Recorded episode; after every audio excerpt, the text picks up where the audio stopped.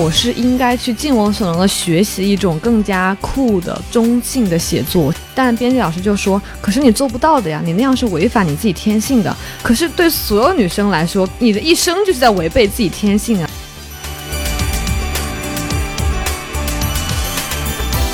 尽管我不是一个女性啊，但是我有一些类似于女性的生命经验啊，我终于可以不装了，我不用像五年前那样，真的要跟所有人一样，我也喜欢海明威，我可以大声的承认说，啊，我其实没有那么喜欢他。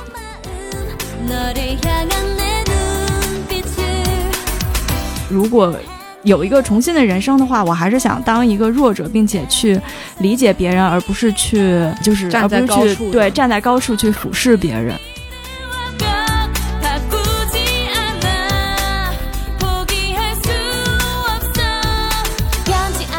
Hello，大家好，欢迎来到新一期的处女武器播客，我是诗雨，我是小吴，大家好像一直在说我们拖更拖了很久。对，但是我们终于要更新啦。我们这期主题也是想聊很久了，包括像我们在很早和妈妈对谈的妇女节那期播客里面，在我和我妈妈对谈的时候，都有提到说，我们两个在各自的青春期作为女孩的时候，其实都很讨厌自己作为女孩的这个身份。那个时候跟我妈妈也聊到，我们都是读了上野千鹤子的《厌女》这本书。就以前我会以为说，厌女已经是一个从二零年至今被特别特别广泛讨论过的，甚至是常识性的文化知识。但我们发现，在今天的社会上，仍然有很多很多很多现象，它仍然背后折射出一种厌女文化。所以，我们今天就特别想说，找一期播客来跟大家好好的讨论一下厌女和其中一个很小的切面的问题。厌女其实它更多是一个从女性视角出发的问题嘛。我今天来小吴家录播客的时候，我见到小吴，因为他刚起床，我就说你要不先跟我多讲讲话，免得你嗓子是沙哑的，等一下录播客声音状态不好。我说今天我可能就不会说话了。因为，因为这一期我们聊的是一个嗯女性议题嘛，大家也经常会讨论说，男性在谈论到女性议题啊，或者说女性主义运动当中可以起到一个怎样的角色。其实这个问题我也会想很久，因为我也自己一直觉得自己是一位女性主义者。但是更多时候，对于男性来说，在谈论到这种议题的时候，是要把话筒交还给女性的。就今天我们这个录制场合也很搞笑，因为我们一共只有两个话筒，但是呢，我们会有一位惊喜嘉宾现身，我就会把我的话筒交还给他。此后。每一次我想要发言的时候，我就要举手说：“报告老师，我希望发一下言。”这个时候我才能说话。好，有的男的说着要把话语权还给女性，其实还是逼逼的一大通。哦，对。那我们现在介绍一下我们这期的惊喜嘉宾是谁呢？那就是我和诗雨共同的好朋友小红。小红老师跟大家打个招呼吧。Hello，大家好，我是小红。哦，这个开场真的跟我设想的一模一样。其实我们之前想说要录这一期和夜女文化相关的播客的时候，我们在想说在什么时机聊和发比较好呢？是不是我们等到一个相关的社会热点新闻，然后等它出现的时候我们再来发？结果我就发现，在过去一个月里，就每天这个新闻都不需要等的，就每天都有一桩新的事件。对，其实最早就提出要我过来一起录这个播客，也是因为当时正好是川大偷拍的那个事件发酵的那一天嘛，然后正好是聊到这个话题，然后也聊到这期播客的主题，由此开启了关于女性自我厌恶的一个话头。对，所以我们这期主题其实就是很想跟大家聊说，生而为一个女性，为什么很多女孩心中都有一种好像是与生俱来的自卑感，就是自我厌恶感。我在成长过程中，我身边遇到的很多女性朋友，大多数都会很自卑或者讨厌自己。我碰到过极少数那种真的很漂亮、优秀、张扬，然后他们好像就是看起来确实很自洽、很爱自己。我就会特别好奇的去问他们：你是天生就是从小一直这样，还是说你曾经也像我们一样讨厌过自己，然后后来经过一番自我改造变成这样？所有人的回答无一例外全都是后者。就都是经过自我改造。我觉得我以前好像很少会意识到这个东西跟性别是相关的。嗯，因为我自己好像就有一点低自尊的性格，我不会去想到说这个跟我的女性身份有什么关系。我会更多觉得可能是家庭的问题，或者说过往一些经历的问题。但是好像是在这两年，就是大家开始讨论性别议题之后，包括最近去也是尝试一些心理咨询，才会意识到好像其实很少。有男性会有这样的问题，但是女性普遍都有这样的问题。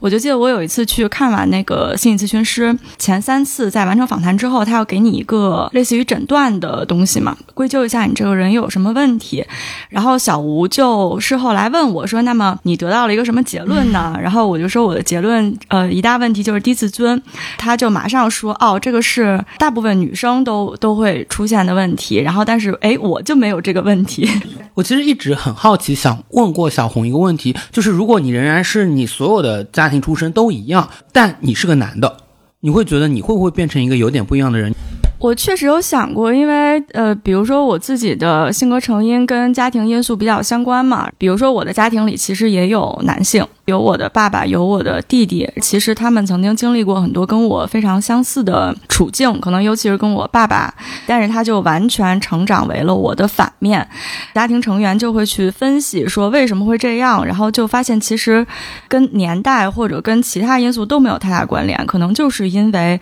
他作为一个男性，他在遇到一些不好的事情的时候，他会有一个应激的反应是去反抗，然后我可能就更容易去接收，或者是就是我会选择。改造我自己。如果我是男性的话，可能真的会就是之后的人生轨迹和我的现在的性格都会很不一样。我会觉得作为一个男性的话，比如说我以前也经常是采用一种反抗的态度，但是我有意识到一个问题，是我的自我厌恶是没有那么深的。我反抗，我就反抗，我也挺高兴，但是我会觉得。女生经常是一边忍受，但是一边又有强烈的一种自我谴责，就会向内谴责。嗯，对，这个就涉及到我前段时间看了一本对我特别有帮助的书，好像《处女武器》之前的播客里面也提到过，就是那本《不原谅也没关系》。然后它里面有一个理论，我觉得对我理解这件事，包括对理解女性厌恶帮助也很大。它就是说，当你受到了一些外界的攻击，或者说得到一些不公正的对待，但是你没有办法去释放你的愤怒，然后没有办法。对外去反抗，或者说表达你的力量的话，然后你的这种愤怒并不会消失，而是会积压，并且逐渐指向你自己，因为你必须有一个愤怒的对象。就如果这个愤怒的对象不能是外界，就只能是自身，所以它就会不断的在你心里累积。所以它有一个概念，就叫内在批判者嘛，就是最终这个一直没有办法对外去攻击的情绪，就会累积成一个你心里面的小人，他实际上是不断的在。自我攻击的，对，然后我觉得我的自我攻击好像也是我性格里比较大的一个部分，就是总觉得自己做的不够好，或者说觉得自己。是一个不够好的人，对我觉得就这点在我身上体现特别明显。我从很小的时候就意识到，好像不管一件事情做的多好或结果是怎样，我都会觉得我把事情全部搞砸了，然后一切都是我的原因。比如第一排的一个水杯倒了，然后我坐在教室最后一排，我的第一反应是先去在脑海中梳理一遍这件事情有没有任何一丝可能性是我造成的，就是有没有可能，譬如我刚经过的时候让那个杯子变不稳了，它最后才会摔倒。你这个例子特别像书里面一个很夸张的例子，就是这个。作者说他在做心理咨询的时候，那个椅子不小心倒了，他立刻对那个椅子说对不起。对不起会为碰倒椅子道歉。真的，我从小就会感觉好像就是女生对自己的成绩的自我评估都会比男生要低一些，会比真实水平要低。然后男性的评估会比真实水平要高。当杨丽她讲那个段子的时候，她前半部分有讲说班里的男同学总是考了试，然后拿着这张八十分的、六十分的卷子，教室里面就是招摇，然后就是说，哎哎，看看我考了八十分，我考了六十分，我觉得太真实了，因为我从小班上同学就是这样子。那你从小考多少分呢？我考九十九分，但我会觉得为什么我考了那一分？他其实又让我想到，我在小的时候，其实从小学一直成绩也很好，但是家长就总会跟你说：“哎呀，你现在也就是好那么一阵儿，等你上了初中，上了初中，你成绩就掉下来了。等你学了理科，你的成绩就不行。对，然后将来到了初高中，你就发现，哎，你的数学就不行了。所以你现在的优秀都是暂时的。我当时听到这个话，我就会想，那么我得再付出更多努力，我才能维持住我的这个优秀，因为好像是有一种大自然不可抗力，到时必然。将我拉下水，一定要就是逆天而行，就是我一定要解决这个问题。但是男生就是，比如说我小学的时候，确实班上男生学习都不太好，但是。他们的家长就会跟他们说说，哎呀，没关系，你这个还没有发育嘛，你这个对吧？大脑还没有发育的意思是吗？不是，大概意思就是说，其实它有很多层面。一个层面是觉得可能女生就是会早熟一些，男生大概到了初高中的时候，智力方各方面才会更好，就会更体现出来。然后另外一层面也会觉得男生比较淘气，没学好是因为他没有努力，没有花精力，对，就是还没有在意这件事。然后等到他明白了、在意了，然后立刻就会超。过你就没你什么事儿。对，就这一系列话语，最终的结果就是女生会对自己更苛刻，因为这种优秀好像是非常不稳定的，然后是暂时的。从很小开始，就不管我成绩多优秀，然后处于人生哪个阶段，所有人就会跟我说：“你就等着吧，你就就是看着，等你上初中了，你数学就不行了。”然后我就觉得好像有一个既定的命运，它在前方等着我，我就一直在提心吊胆，等着那一天降临。以前我会觉得好像。家长对你说这几句话，他只是几句话而已，又没有人拦住你学数学，是不是就真的是我天赋不好？外界可以怎么影响我呢？但后来我发现，其实就是这种隐隐的、你看不见的阻力，它就会把女孩往一些本来可以做到的领域越推越远。因为我觉得人在很小的时候，他的自我是还没有形成的，然后他也没有特别稳固的想法和意识，所以就很容易受到外界的影响，嗯，或者说别人给你一个什么样的观念，你就很容易内化成自己的想法嘛。我有的时候觉得这些事情有一点点像自证预言，外界告诉你你能行。以至于你告诉自己你能行，最后你就真的行了。嗯，那相反的，外界告诉你不行，最后你就真的不行了。对，它真的是非常潜移默化的进入你的大脑当中了。这说的有点违心哎，但是我觉得有的时候是这样的。我最近越来越笑，这个问题很严重，是因为我做那个女子电竞的题嘛。按理说，为什么女孩打电脑游戏、打电子竞技就是没有男生打得好呢？其实没有任何证据可以证明他们在生理，就比如说眼动速度呀、反应速度、思维能力上有有任何区别。但我觉得真的就是从小你就会接受到一个观点，就是说，呃，男孩是适合打游戏的时候，然后。女孩就是女孩打什么游戏，其实大家会看说这好像只是几句话，并不会影响你的大脑区域的发育。但真的就是短短的几句言语的影响和整个你在你感觉到你在这个环境中是排斥的，同时你又看不到什么特别好的女性榜样在前面引导，就是这些非常隐形的东西，它真的会把你推得很远。它其实有一个概念是大家比较熟悉，就是自我设限嘛。嗯。就是你会给自己划定一条界限。我觉得我这几年，即使到工作的时候，有的时候我也会收到一些，比如说编辑跟我的反馈，说你是不是太自我设限了？就是我好像还是经常会觉得，哎，我是不是？写不到那个程度，然后这种自信心其实还挺真的影响你最终做这件事情的。刚才大家分享的就是女生可能就是学不好数学，学不好理科。其实我觉得它背后的那个指向其实是大家会觉得理性这个东西更属于男生的，然后女生就是更情绪化的那样的生物。我觉得这个是不是也是你们从小到大比较经历过的一种自我受限？对，好像比较常见的，经常会有人说你这个人就是没有逻辑。对，这句话非常的典型。对，然后包括说，呃，你是不是太情绪化？其实都是我感觉大部分女生可能在成长经历中都会受到这样的一些批评，而且你会感觉好像情绪化它是一个就和女性这个性别高度绑定的特质，它就成了女性气质的一种代表。当你觉得这个社会理性是更优的，然后情绪化是更值得被贬低的时候，你就会觉得好像。女性气质就是一个更低的东西，在我很小的时候，就会潜移默化想跟所有具备女性气质的东西划清界限，想表明说我不情绪化，我不是那样的女的，跟所有女性群体割席。比如我妈妈她给我买刷牙的杯子，她就会给我买粉色的，然后我就会直接跟她说我不要，我要买蓝色的。但这个是发生在多大？很小，可能幼儿园时期，就三四岁的时候。但那个时候你就意识到粉色是代表女生，蓝色是代表男生。对我当时可能不是具备任何性别意识，我不想说显得我和别人一样。我不想显得说我是个女的，然后女的就是被粉色代表，那我就要用粉色。哦，但你当时并没有觉得女作为女生有什么不好，你只是不想跟别人融为一个群体。对对对，就是我不想说这个群体被贴上什么样的标签，我就必须得这样吗？当你发现这个群体的标签在成长的过程中，它好像是有更多负面的形容词包裹在里面的。比如在学生时期，大家会说女生可能更爱嚼舌根，更喜欢聊八卦，因为这套外在的刻板的标准太强了嘛。然后在十八。岁前你很难去分辨那东西，所以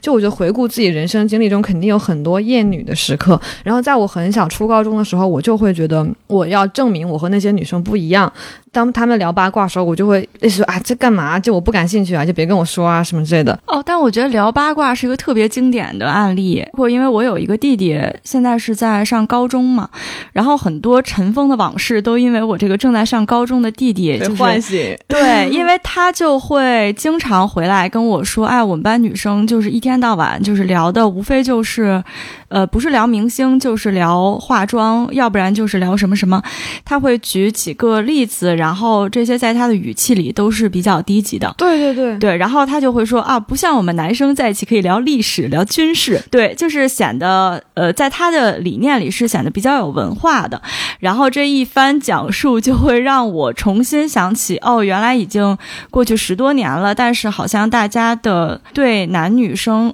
聊的话题的这种标签是跟我小的时候是没有任何。变化。小吴有话说，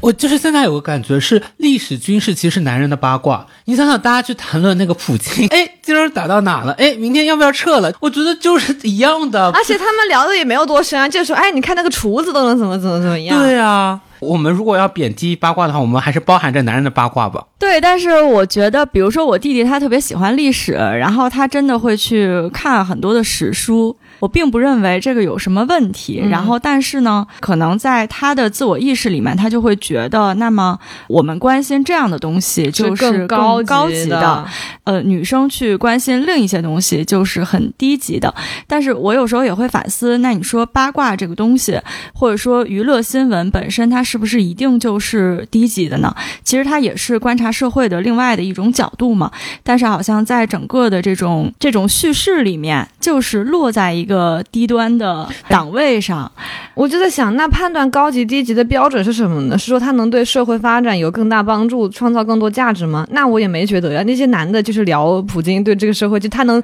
左右这个世界局势发展吗？嚼舌根这个词本身就有挺大影响的。嗯，包括八卦这个词，如果你说是娱乐产业或者聊娱乐新闻，其实它就是社会的不同领域嘛。但是当你使用“嚼舌根”这个词的时候，它好像天然跟女性是绑定的，然后它这个词的意思就自动的把这一个领域划入了嚼舌根的领域了。而且就是一个，因为“舌根”这两个词语传递出的气质，好像就是一个比较弱，或者说不重要或者闲暇的那种东西。对，包括还有一个词叫长舌妇嘛，就没有人说长舌夫。我觉得很夸张，因为男的真的也很喜欢。等我长大之后，发现男人之间扯头花，然后讲彼此的八卦坏话，就是完全不亚于女的。听听，我们男人现在想听听，你讲你讲就不少呀。我讲的 我就从小很爱听八卦，然后你就发现他们不许一个男的听爱爱听八八卦，在我我小的时候就会觉得女汉子是一个褒义词，一个女性具有男性的特质，就是在褒奖她就。是你有超越性了。对，你就你超越了你的性别。对，但是如果你说一个男的是娘娘腔，就是一个男人具有女性特质就贬低，那很显然这两个性别所传递的气质就是有褒贬之分的呀。对，包括我之前看过一个说法，就是讲跨性别当中，就是男跨女和女跨男遭受的待遇都不一样，大家就会觉得，男跨女是阶级滑落是吗？对，女跨男是阶级跃升。女跨男就是我通过手术，我真的逆天改命了。因为我有个特别好的女性朋友，在中学时期，然后她的名字最后一个字是东，她跟男生关系都特别好。但你知道，一个女生如果和男生关系好，她是不能够有太强的女性特质的，不然就会被有荡妇羞辱。你只能说你也非常的假小子，才能跟男生变成哥们儿。然后所以她的外号叫东哥，我就特别羡慕她，我也想成为这样的女性。我想到我一个女性，我会不会话太多？是我一个女性朋友说的，她发现其实女人们要想要加入男人的结构、男人的同盟，她只有两种角色，就是当男人上桌的时候，一他成为桌上的一盘菜，二他成为那个痰盂。就是接住男人吐出的痰，就你是那个接梗的人。然后我这个朋友，他从小到大呢，因为别的女生能歌善舞，经常就会在那个学生的文艺汇演上承担那个跳舞的角色，而他并不善于此。他从小到大就是巧舌如簧，所以他就成为那个在旁边唱快板的人。他从小到大，他的最强的自我厌恶身份就是他是那个唱快板的人。但是很长一段时间，他在这个男人的桌上，他承担的角色就是那个痰盂的角色。就是十几岁的时候，我就试图扮演说，我也可以是一个男的，就我想和男人一起坐在桌上。但在这个时候，你就会发现，你必须要跟你自己所有女性气质割席。譬如，如果你想跟男生混在一起，你就不能穿裙子，要抹去自己所有性别身份。我当时没有太强的意识，但等到我这两年，就是我去年开始打篮球了嘛。然后最开始是因为疫情封校，然后大家都很无聊，我们班男生在打篮球。然后呢，他们中有一个男生提前毕业，他们就缺一个人，就问我们班其他同学有没有人要来打。你看，我为了证明我和一群男性打篮球这件事的合法性，我要先补充这么多背景信息，证明我不是主动加入他们，而是一个自然的情境。然后当时我就说，我也可以去打，因为当时我很关注体育中的性别差异这回事。然后我去打的时候，我就发现。如果那天白天我有别的事情，我化了妆，但是晚上就跟他们打球的时候，我得特意把妆卸掉才能去打。然后头发肯定不能散着，你要扎，但你又不能扎一个太好看的马尾，你要很草草的扎起来。然后衣服你要穿那种特别不好看的、很又丑又破的那种裤子，运动裤，来特意显示说我来这里哦，纯粹是打球，没有任何要勾引男人的意思。然后如果在球场上我摔倒了，然后或者我被球砸到了，我不能叫。一旦我发出带有女性声线的叫声，就又会产生很多误会。我突然这个打篮球又勾起了我一个非常小的点，就是因为我们高中其实是有一个体育课的划分，然后我已经忘了我当时是为什么选打篮球，也可能是正好被划分过去的。总之，其实我只是因为我们学校的这种体育选课制度而选学了三年的篮球。嗯。但是，好像是在高中毕业之后，就是每当我生命中又遇到了一位男性，不管是亲密关系还是男性的普通朋友。呃，当我们在聊到运动这个话题的时候，我好像就潜意识里总是要跟他说我会打篮球，我学了三年篮球，但是我自己好像没有之前特别去意识到这点。但刚刚诗雨说的时候，我就突然想到，每次我说完这句话，我都感到我其实一定程度上曲解了历史，并把我自己包装成了一个其实是有点迎合男性的，因为篮球它会勾连到一些，比如说你力量感很强，然后你。也特别有这种气豪爽。的感觉，而且大多数女性都不具备的能力，你就会想通过各种细节展现出你和那些女生不一样，或者我们作为女性，你其实很了解这个社会对女性有哪样的刻板的期待，譬如说女生拧不开水杯水瓶的瓶盖，然后会让一个男生帮你拧，然后我就。特别有意识，说我就算拧不开那个瓶盖，我一定就是咬死自己，或者用衣服去弄，或者怎么样。我不喝水，我都不会找男的帮我拧。这个也很微妙，因为我的这个自我觉察，就使得我每次拧瓶盖的时候，我都会有意识的在心里对自己说：今天我就一定要拧开。对，而且经常会出现的一个场景是，当我在拧瓶盖的时候，我的旁边往往就站着一位男的。对，然后这个时候我就会想，我如果这个时候把这个瓶。递给他，是不是显得我就在卖弱呢？或者说，是不是显得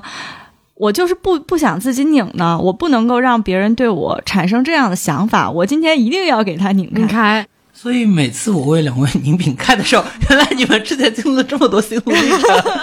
可能这个也得看当时站在旁边的男生是一种什么样的关系。好像这种心理更常见的，通常是除了我和旁边的男性之外，旁边最好还有一群人的时候。就是当很多人看着我在拧的时候，我会尤其觉得，我如果这个时候直接把水平递过去就很不好。大家会觉得我是不是就是自己不努力，或者 虽然拧瓶盖也不用怎么努力。自从我刚刚讲完那个女性朋友被人叫成东哥之后，就我在班里有意无意的呈现出一种很强势、更接近于男性的人格。譬如我会把袖子撸到胳膊肘，就是一种很豪爽和干练的感觉。然后很少穿裙子或穿鲜艳颜色的衣服。然后我们班同学就开始叫我一个让我很受用的名字，就叫我师少，就是他们会用少爷来称呼你。然后那时候我就会觉得，我好像真的就是在。变成一个男生这样，就我们老师他上英语课造句的时候会说，比如呃诗雨身材很好，他喜欢跳舞，就类似英语句子造句，我就会觉得受到了侮辱。你想听到的就是诗雨力量很强，他爱打篮球。对，我就想听这种话。哦，我发现，因为我其实倒没有诗雨那种，就是觉得我必须要摆脱我女性的身份，但是刚才说的，其实我也会发现，就是有一些来自男生的对于我。更中性化的评价，我是会印象更深刻的，而且会特别的开心。就是刚刚诗雨在说的时候，我脑海中瞬间浮现出一个画面，就是当有一天我穿其实是穿了一个红色裙子，嗯，但是我正好从一个地点 A 走到离他并不远的地点 B，然后我也不知道我当时到底是一种什么样的走路姿态，但是我旁边的一个男生就跟我说：“那个，你有没有发现，其实你整个人就是很很爽，就是看上去是飒爽，对，很飒爽。”然后我就发现这句话让我极其的开心，好像比他夸我长得美，嗯，要给我带来的心理愉悦度呃要更高很多，而且我会经常强烈的记得这个画面，包括我从 A 点是如何走走到 B 点点。。我也记得，就是我小时候，就是人内心中都有一些装逼的倾向。然后我想装逼的时候，就是你想耍帅。就我特别喜欢体育课，大家在操场上坐着休息的时候，我喜欢一只膝盖就支起来，另一只膝盖平住。啊，对，我觉得帅这一点也是，而且包括有一次，呃其实也是我们大家一起在团建在吃饭的时候，嗯当时不是所有人围着一个火盆锅嘛，嗯，然后我当时就两腿岔开，然后那样坐着，然后用手托着腮，但是其他的人都是双腿膝并拢拢。我觉得客观上应该跟那个空间位置有一些关系，但是总之我就呈现出那样的坐姿，然后就另外一位同事就夸赞我整个人看上去非常的帅，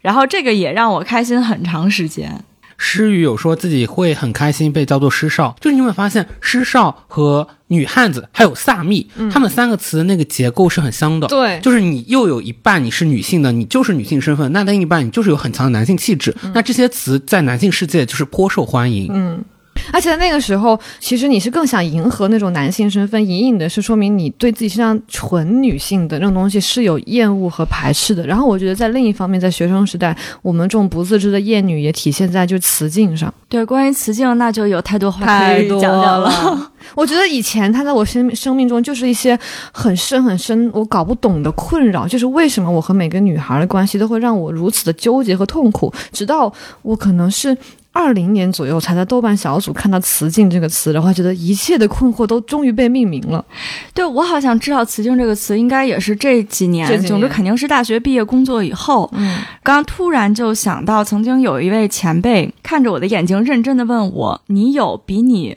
弱的同性朋友吗？”啊然后我就突然意识到，好像真的没有，只有一种情况，就是说这个人跟我是截然不同的领域，就我们完全不在一个赛道。上，但是如果是在一个赛道上，比如说在大学之前，大家的赛道都一样嘛，就都是高考，然后我的所有朋友就都是确实是成绩比我弱比较多的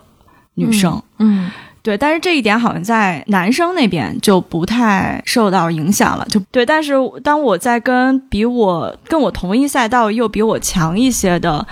女生待在一起的时候，我可能就会感觉到更多的是竞争，然后这种竞争给我带来的是不安全。我对她的态度就更多的是我要超过他。嗯，我当时第一次听到小红用“赛道”这个词形容的时候，我就特别特别有共鸣，因为我自己以前在我的日记里或者写到我和那些女孩的关系的时候，我真的也是用“赛道”这个词。就是你可以想象，假如班里来了一个转学生，如果那个转学生是一个男生，你会觉得没什么事情，就是甚至如果你会想他是不是个帅哥，你们会不会有什么故事？但如果班来的是个女生，你就会立刻警铃大作，你就会想他是会挑战到你在这个整个班级和关系中的位置呀，会造成什么影响和变化。老师如果夸了班里哪个男同学他作文写得好或者怎么样，我心里其实不会有任何涟漪，因为我本能的会觉得她不是我的竞争对象，我们不在一个赛道上。但如果老师夸了一个女生，然后尤其这个女生和你特质很像，比如你们都是语文、英语好，然后作文写得好，你就会立刻把她视为你潜在的竞争对手。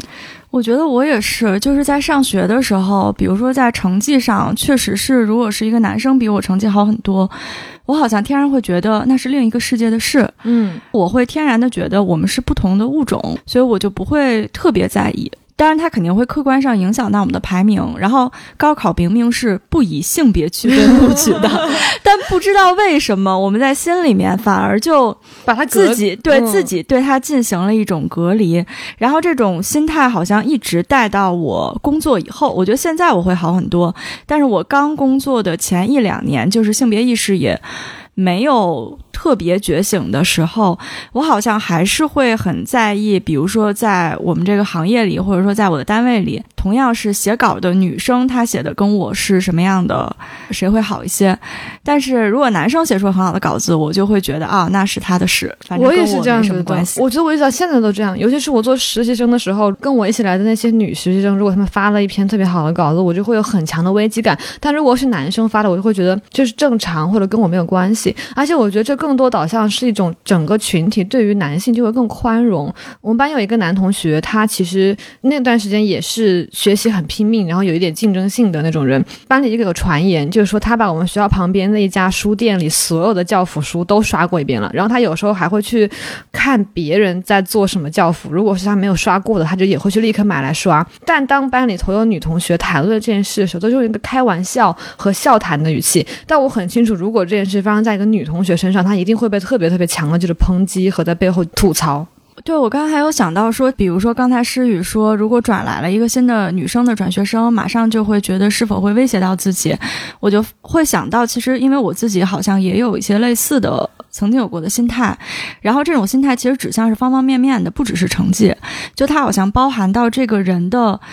可能会影响你整个人人生道路的各个点位，嗯它既包含你的成绩、你的能力、你的社交的情况，嗯然后包括长相，然后这个点好像对女生来说也是特别别重要重要的。之前比如说我在上高中的时候，我班上有一个女生，她跟我成绩。基本差不多，就我们可能就是班上轮流反复得第一名和第二名，然后我自己当时为这件事很困扰，因为我觉得就应该我永远是第一。好像是因为什么呀？反正有一次，我就又觉得我又有点落败了，然后觉得自己状态不太好，我就跟另外一个女生朋友就倾诉这件事，然后她就说：“那她长什么样子呢？”然后就要看一下她的照片，对吧我就给她看了一下照片，然后她就马上说：“哎呀，你不用往心里去，就是她长得远远没有你好看。”然后我当时受到极大安慰，但是我现在回想这件事，又觉得非常荒谬，也但我非常不尊重人。但是就好像在我们的逻辑里面，我就会以此以这个点去分析，说为什么我们只对比女生、嗯而不对比男生？因为好像我们是把整个的人生放在一模式个放在一个池子里面去嗯看的，然后而男生的人生模式和他整个的人生系统跟我们就是不一样的。的，所以我们会觉得这种对比，就如果说成绩，它作为一个单一的点，它不值得我们为此如此的竞争。但是它放在整个人生模式里面，它就跟其他的一些点并列，成为了一个很重要的竞争点。对，而且我觉得池子这个比喻特别好。就刚刚我想说的是，是一个竞技场，反正就是一个环形的、一个圆形的台，一个单独圈出来的地方。然后我印象特别深的这种词境是，尤其是班里如果有两个女生同时喜欢一个男生，尤其在你很小的时候，就会更加激烈。在我上初中的时候，然后当时我们班有两个女生，她们一直是形影不离的非常好的朋友。但是结果有一天在中午吃饭的时候，我去拿这个饭盒，然后其中的第一个女生 A 就跟我说：“那个你知道吗？现在班上我已经没有朋友了。”我说：“你怎么了呢？”然后她就说她的另外一个。朋友 B 正在诱导班上所有的同学，就尤其是所有的女生，就都不跟他说话。嗯，然后我就问他怎么回事，然后他就说了一他们两个喜欢上了我们班的同一个男生，然后因为他们不停的在其实有点争风吃醋，然后一定要让这个男生在他们两个之间做选择，然后这个男生迟迟没有做出选择，然后他们两个之间就爆发了非常激烈的矛盾，然后他就变成我们班特别孤立的一个人，而且这种状况大概我印象中持续了半个学期之久，然后这件事情就给我造成很大的一个震撼，就是我没有想到他们两个曾经是那么好的朋友，因为一个男生，嗯，就是会闹到这种情况。而且你很少见到两个男生因为跟女生这样闹。对，然后这个，让而且这个后发展到后面有一个让我觉得站在女性视角有点更屈辱的一个结局，就是最终这个男生就跟他们两个说：“你们这样争来争去没有任何意义，因为我喜欢的是女生 C。”接下来就是班上就会有一些女男生开始嘲讽这两个女生了，就是说你看这两个人天天在这里斗来斗去，哦其实其实这个男的就是对他们俩都没有 什么很强的兴趣，这种感觉就会让我站在女生的视角觉得。就是很痛苦的一种嗯境地，就是而且他们俩本来是那么好的朋友，对，就是一方面这个友谊因为没有什么意义的一件事情破裂了，另一方面这种破裂或者整个破裂的过程又会让你显得自己特别的没有智慧，或者说好像很恋爱脑，为了这样一件事情而，就我听到这种故事心里会很痛。当时也没有性别意识的思考能力，它会带来一些未经思考的结论给我。就我在上初中的时候，我有一个关系比较好的男性朋友，有一天我们发短信的时候，我就跟他说。我就觉得女生之间就没有真正的友谊，只有男生之间才有真正的友情。但这个就是非常典型的那种污名化女性关系。对，，比如说在现在大家对于比如说《女孩们的地下战争》这本书的讨论，然后我就会想到，那我在初中的时候，我也情不自禁是这样想的。嗯，然后我就会觉得女生之间好像总是因为男生或者因为一些很小的我觉得没有必要的事情，这个关系就分崩离析了。然后这种感受就会让我觉得好像男生之间是更单纯的。嗯，这个点的事情，其实又让我想到，在高中的时候，当时我的班上就出现了一个性转版的初中事件，就是有两个男生喜欢上了同一个女生，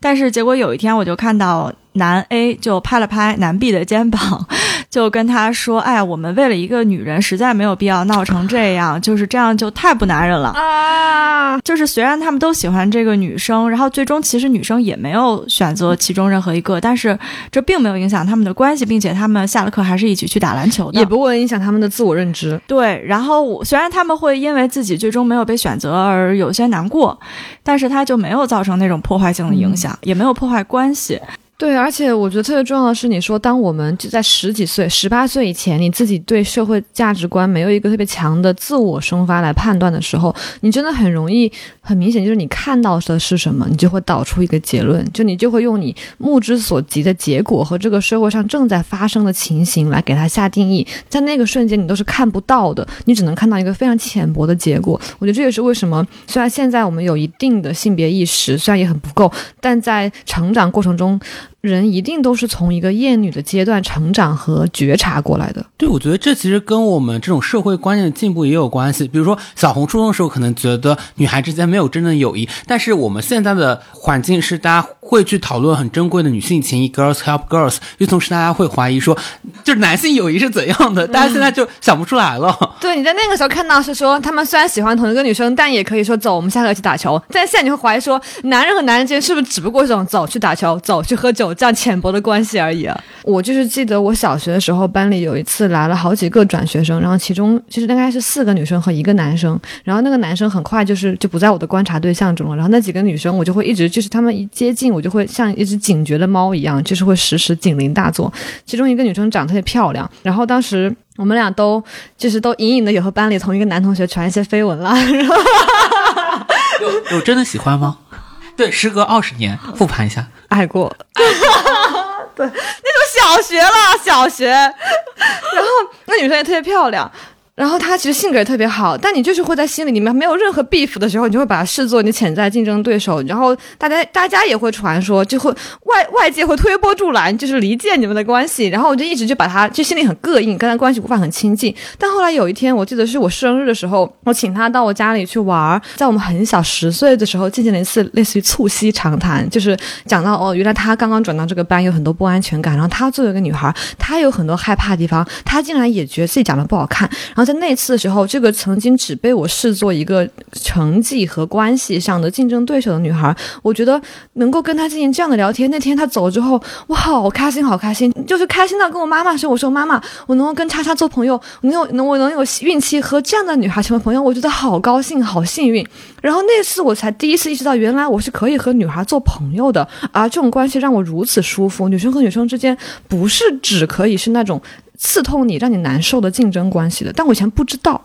我就是觉得一个很重要的原因是，那个时候可能就没有那个男生在场了，因为之前你们的竞争关系好像有一点点像你们要去争夺一个男的的认可。但也不光是男性，可能就是一个标准的认可，我也会跟他比成绩。嗯，对比成绩这个，我又因为我们最近有在看新版的《厌女》嘛，然后它里面其实有一个概念叫别扭女子嘛，上野千鹤子也在书里面有说到，就是现在的女性有一点点像是在一个夹缝中的处境。就比如说以前我们会觉得女生是无才便是德，不用你有成绩的，现在好像是你需要有成绩了，你需要在这样的一个不管是学业还是职场的世界当中取得优势。但另一方面，就像小红刚刚那个例子举得非常之精妙，就是你又要有容貌，就非常传统的对女性的规训。所以上野就有说，其实现在女生们就一边想要成为社长，一边想要成为社长夫人。对，这个也想到了我跟我的呃一些女性长辈之间讨论这件事情，有的时候也会让我非常感慨。我感觉像我们这一代人，可能确实就是你又希望自己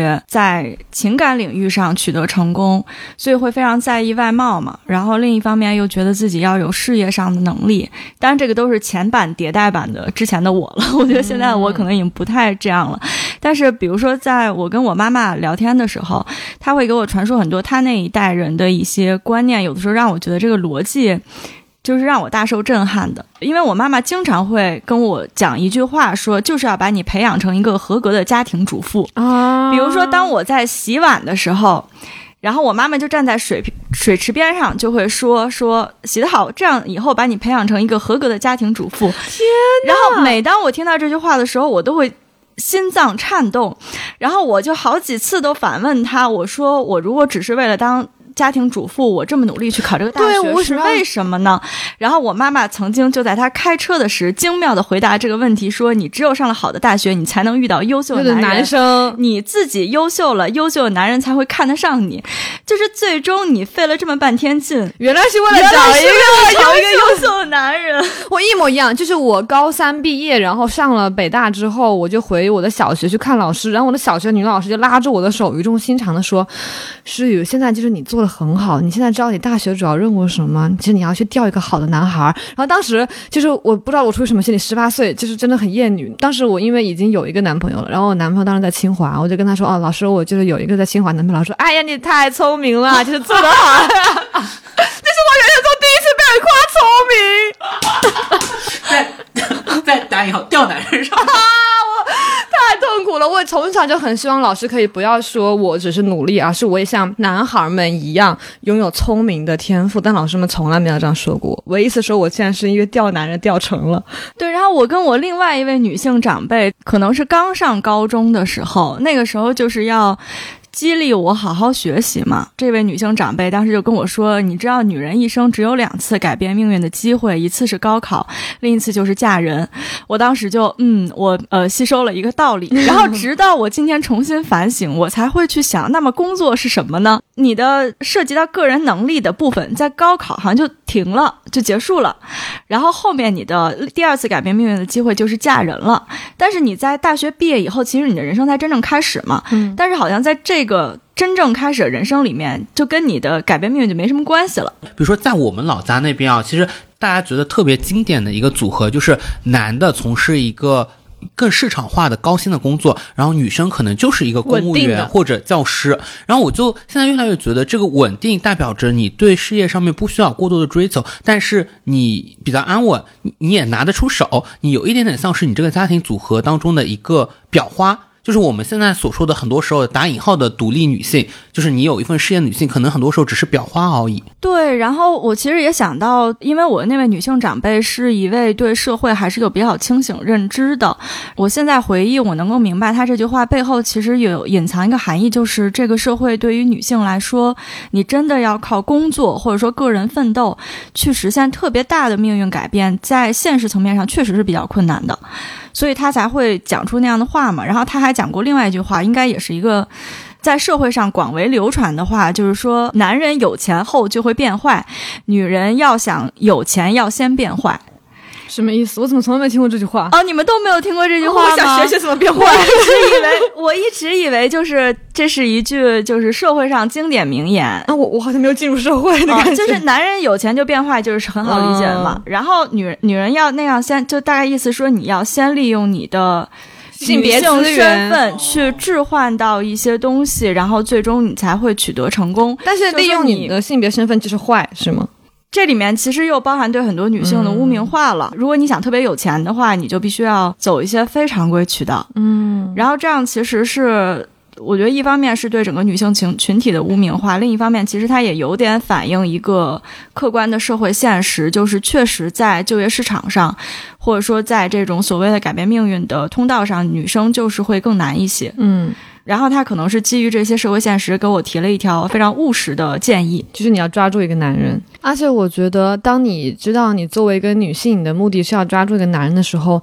成为一个男人喜欢的完美女友，就是讨男人喜欢，真的是太容易了。你很快就能通过社会加给女性的那套标准，你就很快能知道男人需要的是一个什么样女的。譬如就是温柔贤惠、孝顺、贤妻良母这种不说了，隐性的你要知道你就是不嫉妒，然后不小心眼，给男人充分的自由空间。当你有情感需求想表达的时候，不要给他增添负担。为了满足他的自尊心，需要让他知道你思念他，你需要他，但是呢，你又不可以真的成为他的情绪上的负担。在他忙的时候，不可以打扰他。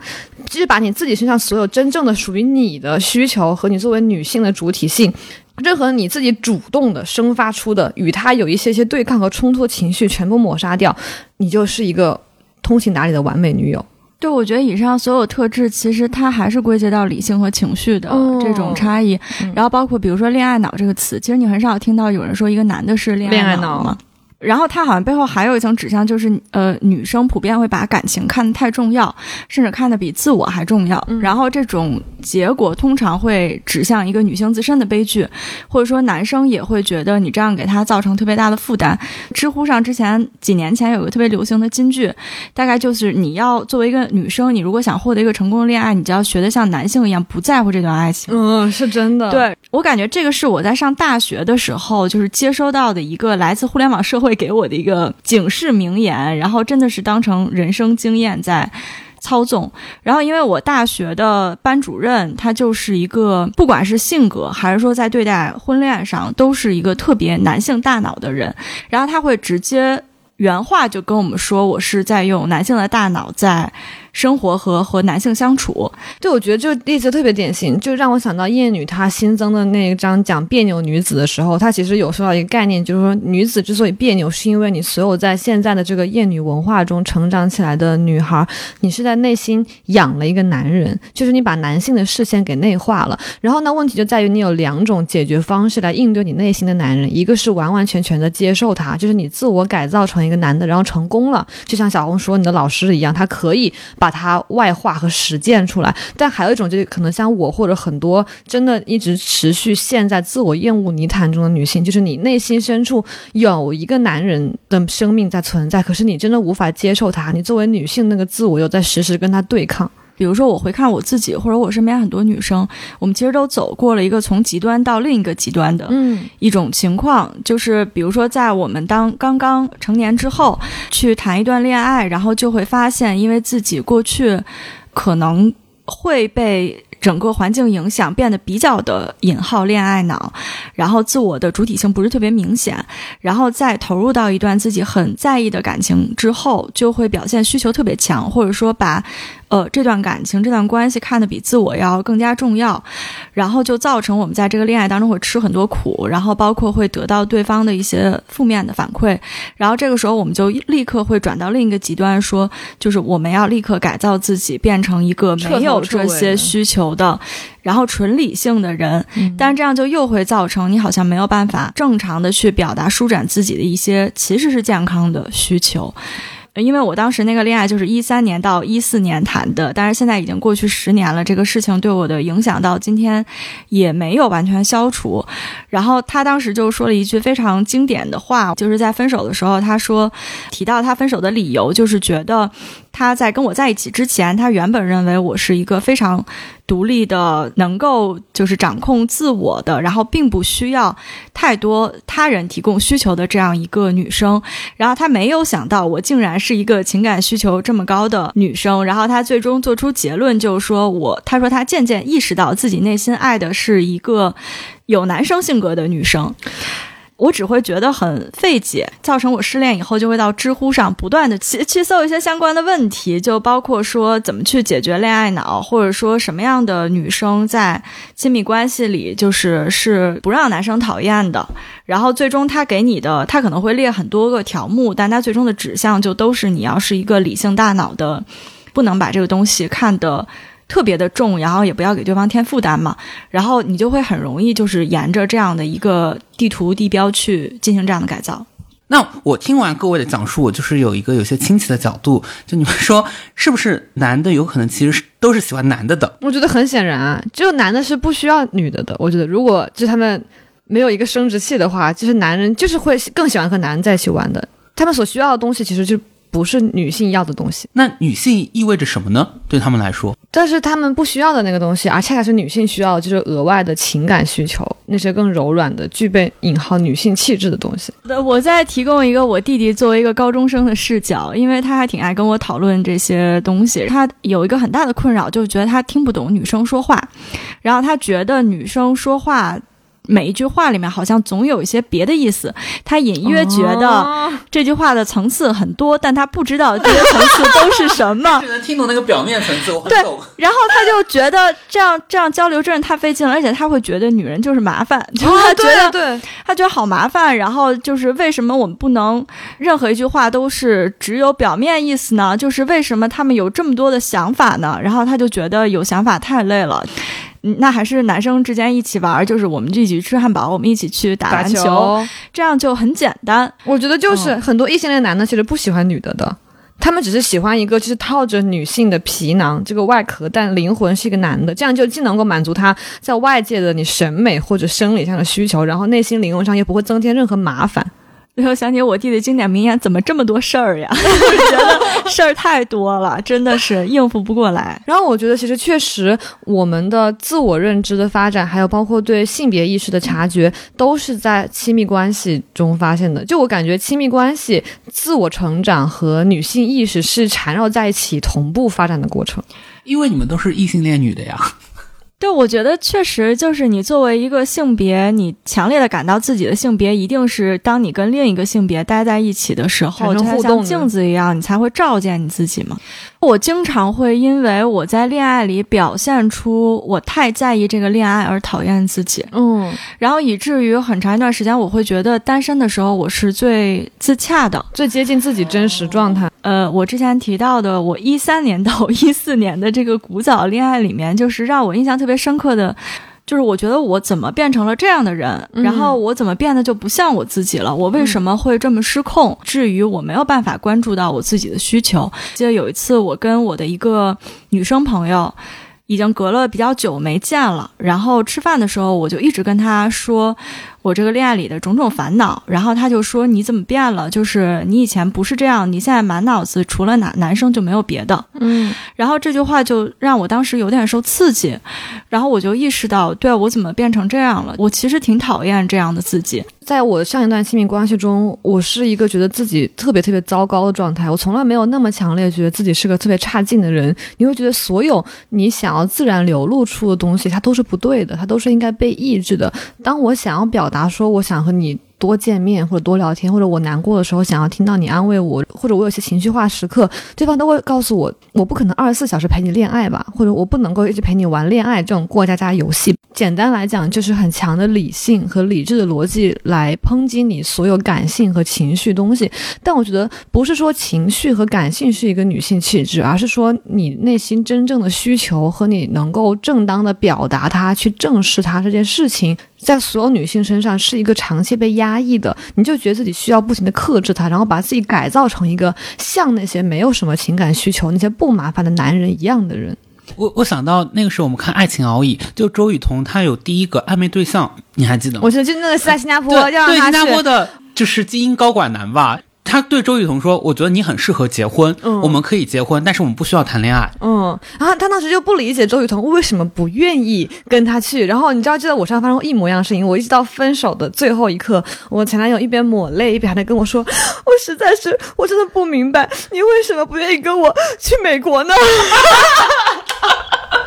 你去美国是会成为一个家庭主妇吗？我觉得就是啊，因为我在那边没有任何，我也没有在那上过学，然后也找工作，在一个完全从陌生环境开始，我觉得没有任何理由让一个女孩为了一个男的去了一个陌生的国度。但他跟我，他就很费解，他说你在国内能找到的所有工作，你在美国都可以找到呀，你到底为什么不愿意去美国呢？说到你的一个前男友跟你说，就是我不能二十四小时陪你玩恋爱这种游戏，然后我就想起我当时前男友其实也说过一个非常相似的话，因为最早就是我们在热恋期的时候，就是也会每天打电话嘛，但是后来就是发现电话就很少，因为我们还是异地，我就会觉得每天打电话还是很有必要的，嗯。然后但是他就会觉得他很忙，没有那么多时间。有一天，我们就因为这事儿爆发了冲突，我就在电话里跟他说，就是为什么我感觉确立了关系没多久以以后，这个态度变化就会这么大。然后他就说，他举了几个例子，是我们之前关系中发生的事情。他说，经过这几件事情，他觉得，呃，我已经完全认同这段关系。然后，并且也不会再去找别的关系了。那么，这段关系对他来说，这个就任务就了 OK 了。然后这个事情已经 OK 了，然后他他就开始跟我说说说我父母为了让我就是因为他上的是一个二加二的项目，就是呃后两年要去美国，他说我父母为了让我上这个项目，为了让我将来能够在美国怎么怎么样，呃，他们付出了多少钱，我怎么能够不好好学习？去为我自己争取前途呢？我不能够把时间都花在一些别的事情上。然后说，现在我的这个恋爱已经确定了，我现在要花时间去奔赴一些不确定的事情了，就是我要再把下一个任务再搞定了。这个事项就终止了呗，就是完成。对，就是这个事情他已经搞定了。嗯，对我，但是对我来说，我又会觉得它是一个我生活中的进行时，它是一直一直在发生的。然后，但是他这些话就其实还是对我有很深的影响。就是我之后结束这段感情之后，我也会去想说，那如果我能够用这样的逻辑去对待我的亲密关系，我是不是最后就会过得比较幸福呢？对，而且我还能两不耽误，对吧？就是我还能花更多的精力去追求我的事业，或者说我个人的成长和进步。当时我也是会觉得一段，呃，就是我的自我成长的发生，就是你意识到你很恨恨自己，但这是不对的，其实也是伴随着在恋爱关系中的各种失败和受挫嘛。然后当这段关系、亲密关系结束的时候，我会把它定义为一场失败，然后我就想为这个失败找个原因，我觉得是我做错了什么，或者我哪里做的不好，然后我就一直认为是因为我是一个太软弱或者太差劲的人，我没有一个坚定的自我，然后又有太多的情感需求，我认为这些都是缺点，是需要要被改正的。只有当我后来慢慢的意识到人的情感解放的重要性，就是你要正视你内心有这些需求是合理的，哪怕它被打上了情绪或者女性的标签，但它依然是正当的的时候，你才有可能正视你自己作为女性的这种身份。对，但是我觉得，比如说这两年我们去听一些心理学的播客，或者是接受心理咨询，就会发现，其实正视情绪在心理学的学术层面上也是一个积极的、健康的、应该被提倡的事情。嗯，所以这个污名化，我觉得在心理层面上已经是被呃解决掉了。但是落到你的现实生活当中，比如说，如果你还是要再进入一段亲密关系的话，但是可能你就是很少能够找到有呃一位男朋友可以提供真的做到这一点，或者说他能够真的理解这种情绪需求。但我在知乎上去搜索的时候，很多时候我未必是抱着一个究竟哪种方法在心理学上更健康嗯的思路，而是抱着现现实社会就是这样，我怎么样才能适应这个社会，并且从这样的环境当中尽可能的最终得到一个比较好的结果。就其实是在搜这样的一个策略和方法论。但我觉得还有一个方法就是一人一杀，哎，就是你可以改造你的男朋友，但首先你要找到一个可被改造的胚子就很难。就是就是另一种意义上的潜力股。但这个我就想到，呃，另外一个播客里面曾经有一位女性主播专门回应过这个问题。她，我记得她原话就是说：“那么我到底值不值得花费这么多精力去 改造一个人呢 就如果我自己一个人就也能够获得自我成长和女性意识觉醒的话，我为什么一定要在一段关系中去经历各种不确定性，然后再赌这个呢？？”对，所以我就发现这几年，好像是从我大学临毕业到现在，我常常会发展出一种奇怪的心理模式或者说策略，就是每当我进入或者即将进入一段亲密关系的时候，就我好像总是会。先从理性层面对它进行评估，就是我要假设一种极端模式，就如果说这段关系在感性层面上最终被论证为不成立，或者说最后我们的感情没有一个好的结果，那么在这种情况下，这段关系它在理性上是否对我是有价值的？嗯，然后很男人啊，这思维。对，然后如果我最终评估说那也是有价值的，然后我就会觉得哦，那就还比较安全。就是如果最后我在感情上非常挫败，我也并没有因为我的。引号恋爱脑而耽误我自己，浪费我的光阴。但我觉得，其实女性的这种自我厌恶和自卑感，它不光是体现在关系中，它还渗透在你关系的，就是你作为一个人的方方面面。而且它不是说你在心理上、你认知上知道了说我们要正视自己，或者说接受你的女性气质就可以改变的。在很多不自觉的场合，我仍然会就真的觉得好像所有和女性的，或者说我的具有我本人特质东西，就是更低人一等。更劣等的，譬如我在如果我要去学校里见我的导师或参加个学术会议，我就不会穿裙子，或者我就如果那天我涂了指甲油，我那天如果之前做指甲，我就会把指甲油都抠掉，因为我觉得它会显得我很不专业，就和你打篮球一样。对，就我需要抹杀掉我身上所有能显示出我是一个女性的东西，才能显示我好像是一个正常的人、中性的东西，然后进入到这个专业的场域中。对，我还想到现在好很多，但是我们刚刚入行的时候，你记不记得经常会有一些同行会被冠以美女记者？嗯，还美女作家，哦，就从来不会听到帅哥记者。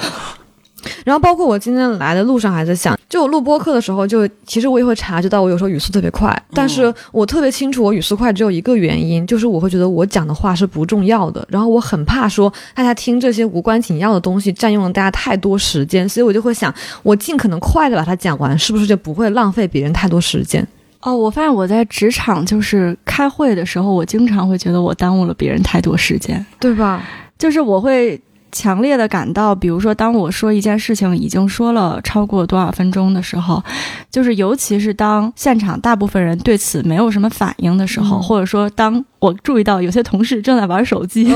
等不知道等的时候，在场三分钟有没有呢？认真认真聆听，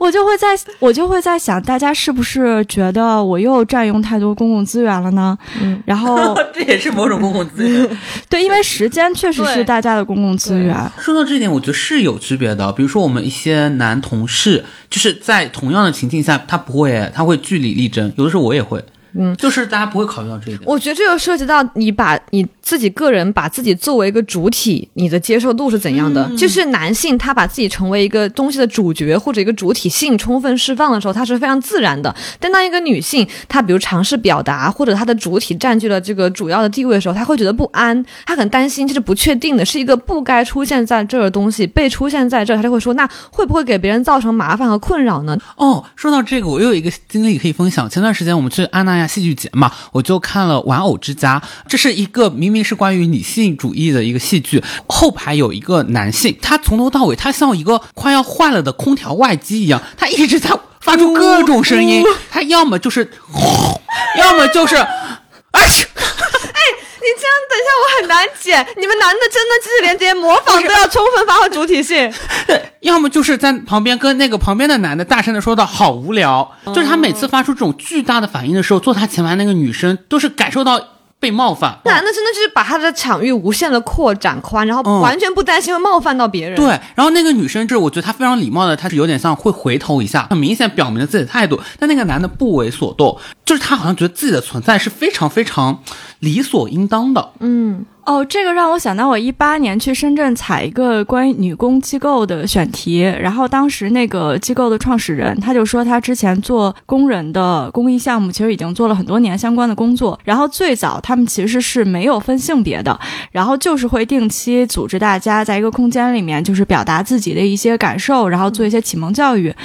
但是最终，他渐渐就会发现，女工在里面总是没有话说的，总是沉默的，然后永远是男工在说。他一开始只是觉得是性格的问题，嗯，但是有一次他尝试把这两个群体分开，就是发现只要男工离开之后，女工就会开始滔滔。所以他后来就专门做女工机构，他就发现你必须要完成这个性别隔离，就是女工才会有一个空间开始表达，就是否则的话，只要进来了一个男工，然后这个这个场。脑就会变成男宫的主场，然后男宫表达以后，女女宫就不会再说话。小吴，你笑什么呢？感觉这就是压抑女性表达，所以我现在不能再占用这个话筒了。我刚刚就想说，当今天就当小吴被排除出这个话筒圈之后，但我觉得这就是双向的，也不能说是男宫做了什么压抑了女宫的表达，很多时候就是可能女宫自己心里也会觉得，哦，这个人在说，他说的挺有权威性的，或者说他说的话挺重要的，我是不是就不用说了呢？然后他们就自然的就沉默了。对，这涉及到另一个点，就是我认为在女性表达中，哪怕我自己是一个女性，我也然后我也明白这个想法不对，可我真的无法控制我内心的一个本能的冲动，就是我觉得女性的我的东西是更不重要的。当我担心是不是占用了别人太多时间的时候，我其实并不会直接想到说，因为我是一个女性，我不重要。我只是天然的觉得我是否浪费别人太多时间，因为这个东西是内化到我性格里的。对，但我观察到还有很多女性的表达者，或者只是任何行业女性在进行表达的时候，他们会有意的跟自己的女性身份划清界限。因为我之前在做一个关于女子电竞的题目嘛，然后我就注意到。在电竞这个很少有职业女选手的行业，一旦出现一两个个别的女选手，她们进入到了就是男性的队伍中的时候，她们就特别明显的会在所有新闻稿中跟记者一而再再而三强调说，不要说我是个女生，他们会剪短头发，然后说你就把我当做和男孩一样就行。当时我很迷惑，我不知道他们这种表述是更加女性主义的，还是更不女性主义的。他是想说我不是女生，我要跟所有其他女生割席，我靠。能力，而不是性别优势走到这一步，还是说他想表达是我是一个女的，但我可以和所有男的做到一样？我不明白到底是哪一种，我也没有想通女性是否必须要自证说我和一个男的完全一样，他才能够证明他的实力是足够有含金量的，而不掺杂一丝丝性别差异的水分在里面。但我觉得这个就很像是，比如说，当媒体报道会说女科学家怎么怎么样，然后女什么什么怎么样的时候，然后被报道的人或者说下面评论区都会说建议不要带女，就是直接说科学家。嗯，然后其实你很难去，你也很难去剖析说这样的反应背后它到底是平等还是不平等。嗯，但是我觉得你既然能讨论这件事，本身就说明还是有不平等存在的。如果是在一个更好的环境里，也许这样的讨论本身就不会出现。对，而而且我后来还有一个想法，就是。我是一个女作家，是因为我就是一个女的作家呀。我的写作是女性的，是因为我就是一个女性。我第一次产生这个感觉，是因为我看到一个越南裔的美国作家，然后他在写作的时候，因为他写的可能就是他在美国社区里面写作，他作为一个越南人和少数族裔的经历。然后很多媒体采访他时候，他就会流露出一种困惑和不安，类似于说，好像我我的写作价值就只是我展现出了少数族裔的这一面，那我的写作本身，我的能力。我和其他白人一样的那些写作天赋，是不是就被抹杀了？我只是因为我的少数族裔这一面才能够被看见。我觉得放在很多女性身上也是一样的，是不是？我作为一个女性，我就只能写我的女性叙事，而这好像就会被外界的大众标准看来说是不重要的，好像说啊，这个人他就只会写些情情爱爱，他只会写那些女性内心的小九九。但后来我觉得不是的，包括那些女性电竞选手，她能够走到今天。她就是付出了更多额外的努力，就是因为她是一个女性，她才会经历这一切。那我是一个女的，我写作，那我就是女性写作，有什么不对？她为什么就更劣等？呃，很多时候这甚至会带来某一种危机感，让你觉得你能够取得一些东西是不是讨巧的？因为现在有某种政治正确嘛。对，对，就像我之前采访绿叶的导演韩帅，他也有说过，他出席一场活动的时候，那一场可能有十个男导演，只有他一位女导演。这个时候他会有很亲密的朋友跟他说：“你会被选上是因为你是个女性。”刚刚你们还说到另一个，我觉得也是我之前一直在想的，因为我身边我会察觉到一些女生朋友，她们谈论的女性主义其实是变得像男人一样，嗯，包括之前有个词叫做“荣誉男人”嘛，我跟小红都有面对过这样的女性领导，她站在那边，你会发现她的行为举止、她的大脑，甚至她整个外貌外在，就像个男人一样。他显然觉得这个时候他成功的进入了男性的世界，他可以去上桌了，他可以玩这个游戏了。嗯，但哪怕我知道这一切，就是你想要抹杀自己最自然的女性特质，然后想要进入一个男性俱乐部，我知道他是不对的，但我内心仍然觉得，就像以写作为例，我会觉得像我之前写《人机之恋》，他写是我内心真实的困惑和我作为女性对情感的关注，但我就会觉得他是更次一等的，他是不入流的写作。那天我们聊到女性创作的时候。大家会聊到说，其实现在很多人更喜欢的是一些女性写作者在纯文学领域。可是大家举出例子，像王占黑，仍然在夸她时候会说她是一种零度写作或者中性写作，你看不出她是个女性。我就会很快被这种词刺激到，我就明白我特别强烈的想要模仿这种写作方式，想要摒弃说我是一个女性。包括我之前写过一篇文之后，是一个科技类的东西，然后我就有朋友们他就留言说说这篇写的真好，作者是谁？我说是我写的呀。然后我的朋友他是我的二十年的发小，他跟我说，我还以为是一个特别敏感浪漫的男生写的。但是我听到这句话的时候，我第一反应其实是我觉得被认可了。因为你那个讲的是就是外太空，对对对，讲是宇宙然，后大家会天然觉得男的就是一个男生讲天体物理嘛。我最近报选题，经常会报那些科技类，然后科学类、物理这种自然类。扪心自问，就是我确实是有想要刻意的证明说，这种东西不只是男性的领域，我也可以做到。然后当昨天老板说，就是诗雨一直对科学很感兴趣，然后是个科技少女的时候，就我真的内心有隐隐的开心，但我很快又觉得很悲哀，就是因为我很清楚，我是想想要说这个性别也可以在科技中做得很好才这样，但这种。自证的欲望，其实就反过来说明我最最最天然的那些，例如情感领域、亲密关系领域，我会觉得它是不够酷的，不够上档次。这个其实是领域的问题，领域一定程度上你还稍微能对它进行一些理解，比如说，那有一些领域可能就是男生会更关心的，有一些是女生更关心的。我在上大学的时候会给一些新媒体去投稿写文章，然后我记得有一次我写的是一个随笔，它其实有点像是情感领域的，但它可能有一些带了一些偏，比如说哲学思考，或者是呃有一些纵深的一些想法。然后那个评论区热评第一条就是说，呃拉到下面之前，因为下面又有作者照片，然后说我还以为是一个中年男性写的。哦然后我现在回想这件事，我就会觉得它其实并不是一个男性领域的写作，它背后的那个意思是。你这个写的稍微有点思考，你一定是个男的吧？嗯，对，我觉得是这个层面是的，然后我会觉得，其实呃，领域层面和有没有思考或者有没有深度这个层面，很多时候这两个东西是交织在一起。但是实际上，我觉得背后其实都有一点这个意思，就是说，好像说更有深度的，或者说更重要的事情是应该是由男性来来完成成的，对，我觉得我们在说厌女的时候，很重要的一个表现就是压抑女性表达嘛。然后又恰好我们三位都是写作者，我会觉得在写作这个领域是表现的很突出的。我正好有一个跟你们相反的一个观察，就是我有的时候我写的稿子会被评价像女生写的，表扬吧。不是哎，或者我也不知道人家态度是什么。但比如说，当你被收到评价说像一个男性写的，你其实会觉得有点高兴。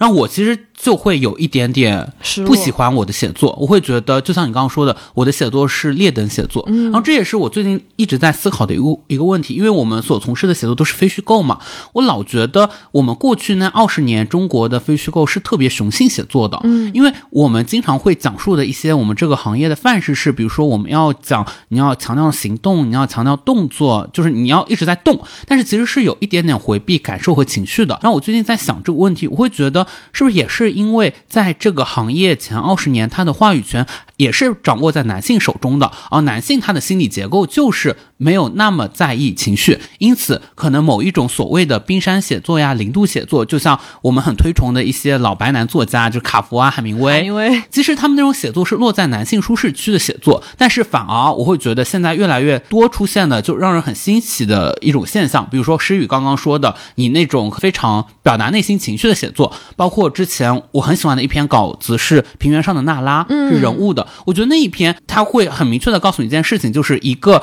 看上去非常小的事情、不重要的事情，一个女性的个体的命运其实也是很重要的。对它其实背后涉及到方方面面，就是内容、主题、风格、领域、写作方式。然后现在所有的这些方式都是被一种男性化的气质所统治的。然后，但凡一个女性化的东西出现在里面，它好像就是更次等的。像包括之前我也会想，那为什么好像打电竞？这个东西听起来就是比绣花更酷，就是你更喜欢科技类的选题，就比情感类的选题更高端。就是到底是谁定义的这一切？为什么你电竞比赛的冠军就比绣花比赛的冠军要更高端呢？你刚刚说到一个词“酷”嘛，我现在在觉得酷是不是也带有很强的性别气质？就比如说我们联想到酷，那绝对就是对探索什么宇宙，嗯，或者你就是成为一个某一个特别细分的深奥的数学领域的一名数学家。嗯，对，但是你的探索内心世对界，，好像不会被定义为酷诶。因为这种柔软的东西，好像大家会觉得难度没那么高，就显显示不出你的能力。但这种按能力来划分等级的，也非常男性视角。对，所以我们刚才就会发现，我们的话语中也暴露着我们仍然有很多男人就心里的男人，对，就是难为。我们很爱的女性作家，像王占王占黑，但我其实之前只看她的文章，完全不了解这个人的时候，我真的以为王占黑是一个男的。然后后来，当我第一次得知王占黑是一位女性的时候，你知道吗？就又开始雌竞了。就这个人本来是一个纯粹的。跟你不在一个赛道的仰望对象，但当你发现她是个女作家的时候，我就开始不叫雌竞，她会激起你的情绪反应。如果他是个男的，我不会有任何涟漪；但他是个女的之后，我就会开始，比如说有自卑，就为什么人家可以写这么好，我怎么写的这么好？然后就是恨自己，说我怎么样才可以学习他，然后做到他这样。然后我就会觉得想拼命的把自己改造成他的这种写作方式。之前我也问我们的编辑。编辑老师就是说，我不知道我是应该去尽我所能的学习一种更加酷的、高级的、中性的写作，还是说我应该坚持我自己这种探索内心的柔软的情感的表达？我之前一直更接近于前者，但编辑老师就说：“可是你做不到的呀，你那样是违反你自己天性的。”然后我就说：“可是对所有女生来说，你的一生就是在违背自己天性啊，就是忍受痛苦和克制自己真实，然后违背自己天性，就是所有女生这辈子都一直在做的事情啊。”过有些女生可能，我觉得已经彻底改造成功了，她是会觉得在顺应自己的天性，但她这个顺应，我觉得是某种更前置的改造。但我很很疑惑，就是真的会有女生完完全全改造成功吗？她女的那一部分不会在夜深人静、午夜梦回的时候阵痛吗？我刚不知道为什么在听你们聊的时候，我突然有点抽离了我的性别，站在一个上帝视角去。看，比如说这些年我们因为女性主义文学最近就是大爆发嘛，然后你会看到很多其实之前你从来没有真正见过的写作，包括刚才大家说的，就是一些特别深挖的，或者说内心情感层次特别多的。那种特别微妙的东西，然后我会觉得，我作为一个读者，就是我抽离出我是男是女，我只是作为一个纯粹的读者，我会觉得，就是这个类型女性写作真的让我看到了世界的另一面。嗯，所以我会觉得这个东西是特别可贵的。那如果说每一个女性写作者最终都把自己改造成了一个中性，那这个世界的另一面就又折叠没有了。对，但问题就在于这个另一面它是更美好的吗？我默认的价值观是说，在这个社会目前主流的审美中，它展现的是月球的背面，它是一个坑坑洼洼、更加不重要的，你就该活该活在阴影中。偶尔可能我们心情好，太阳光反射照到你，给你一点灿烂，然后可以看看你。但真正的话语权还是掌握在我们这些男人身上的。我是觉得现在可能会有所松动，哦，对，至少对我个体来说，我会觉得这两年我深受影响都是女性作家，不管是金艾拉还是费兰特，嗯甚至就是有一位非洲作家叫阿迪契，就他们对我影响都非常大。我觉得这可能也是因为，就尽管我不是一个女性啊，但是有可能因为我从小被排除在男性同盟之外，我有一些。类似于女性的生命经验，我会觉得这些能够使得我更好理解自身啊！我终于可以不装了，我不用像五年前那样，真的要跟所有人一样，我也喜欢海明威。嗯，我可以大声的承认说，啊，我其实没有那么喜欢他。哦，我一直以为你喜欢海明威的。对，我刚才又情不自禁从人类文明的 想要抽离一下，就是我会觉得，比如说所有的文学或者说任何一类型的写作，它最终都是要记录人类的情感嘛。然后我会觉得，我这几年，因为我前段时间扒了一下我豆瓣上标注已读的书，好像这两年就是我可能读的百分之七十都是女性写作的书。然后我觉得他们真的让我对人性情感可以怎么样被展示，或者说这背后到底有多少层次，有了很多新的理解。我觉得这就是很重要的，因为其实写作这东西，我觉得已经是最远离世俗意义上，比如说你能取得多大成功。它的价值是最偏离这个的了，说能让更多人体验到这种情感的表达的层面，会觉得它的价值是不能替代的。那为什么女性作家不能为了女性读者而写呢？就是这个世界本来就是百分之五十的男性和百分之五十的女性，那么男性的读者可以在男性作家那里得到共鸣，女性读者也可以在女性作家那里得到共鸣，嗯那这样才是一个比较平衡，或者说这个世界上的每一个人就都能找到。说出自己心声的书了，对，我会觉得刚刚诗雨说月球背面的问题吗？我也觉得一个好的世界就是你光明的那一面和阴影的那一面都可以存在。当然，这个阴影不带任何的褒贬啊。对对，只是说它更少被看到。对对，因为月球就是会不停的转嘛，转转到一会儿，阴影就变成了光明，等一会儿光明也变成了阴影。对，然后我会觉得，在我们今天聊这一整段的过程中，对我来说，女性气质就是对女性气质的否定和我的自我否定、自卑是非常强烈交织在一起的。我其实才意识到，说女性作家是可以接受只给女性读者看，在女性读者圈中引起共鸣的。但我之前会以为这像一个小圈子的狂欢，我发现我都忘了这个世界上男女是各一半的。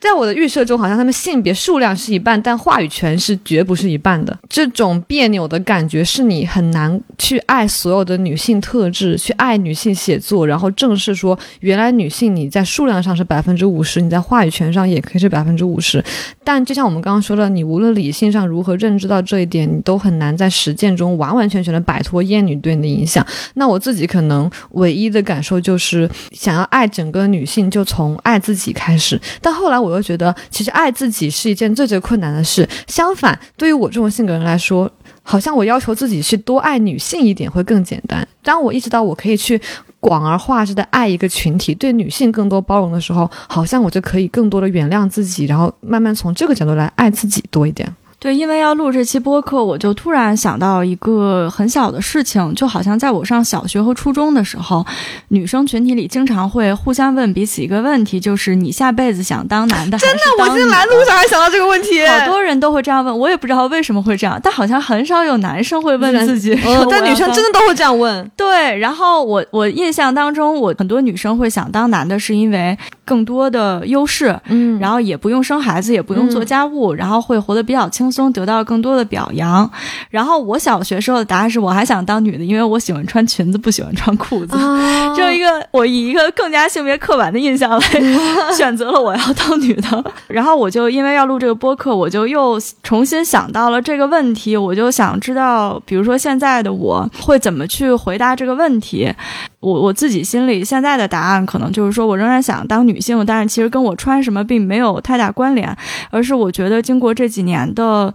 自我性别教育以后，我意识到女生其实是更有同理心的。然后或者说，其实在这个世界上，绝大部分弱势的，或者说曾经处在弱势地位的人，他们都会有很多优点，比如说并不傲慢，并不骄傲，可以理解别人，然后也可以理解其他弱势的人。我就会希望，我如果。有一个重新的人生的话，我还是想当一个弱者，并且去理解别人，而不是去就是站在高处对站在高处去俯视别人。对，我觉得小红刚刚说特别好，就像上野千鹤子她也有说嘛，其实所谓女性主义是一个社会能够给予弱者最大尊重的一个社会。对，包括这次我们想聊的其实是自己和自己身上这种长期存在的自我厌恶，以及背后对女性厌恶的斗争。其实也是因为我们最近都重新看了新增订版的《厌女》，我是可能一六。六年的时候就读过《厌女》，但是这次重读仍然有特别多新的思考。相比我第一次读版本呢，这次它增订的分别是别扭女子和对性骚扰的讨论两章嘛。然后我们今天重点聊的其实就是别扭女子这一章。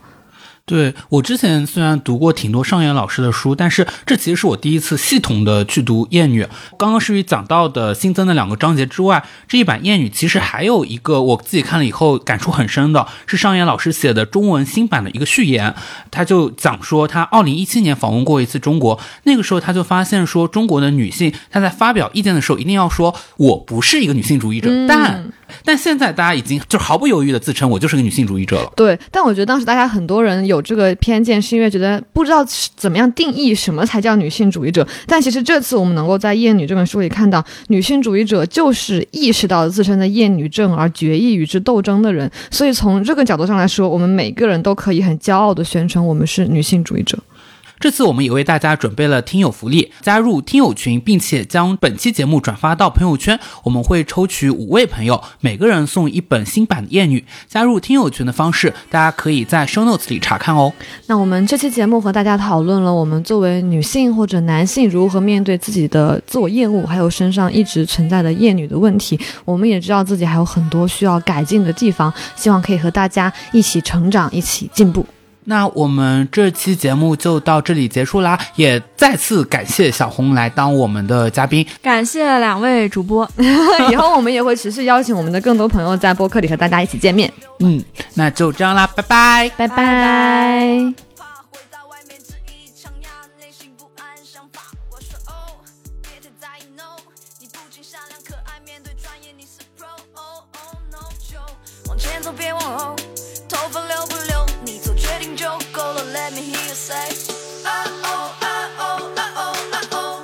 小红不要觉得，对，你可以，你可以多打断我。OK 对，嗯，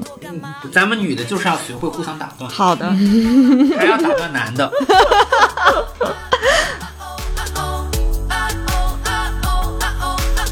感谢收听处女武器播客。如果喜欢我们的节目，欢迎在 show notes 里扫码添加小助手微信，进入我们的听友群。你也可以在小宇宙、喜马拉雅、网易云音乐、苹果播客、Spotify 订阅处女武器。同时，也特别欢迎在微博和微信公众号关注处女武器播客，或者写信给我们的邮箱。复杂世界里，我们期待与你赤裸相遇。